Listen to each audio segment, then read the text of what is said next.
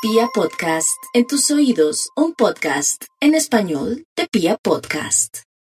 Como los Piscis no quieren brillar, quieren más bien pasar desapercibidos y que nadie los moleste, pues por ahora brillan pese a ellos mismos, porque es la época del éxito, de la prosperidad, de la fama, del logro, del mérito. ¿Y para qué sirve eso? Para la platica, para el trabajo, para su quehacer profesional, si la idea es asumir protagonismos, todo lo tienen de su lado. Nuevos amigos, nuevos aliados, benefactores, están divinamente.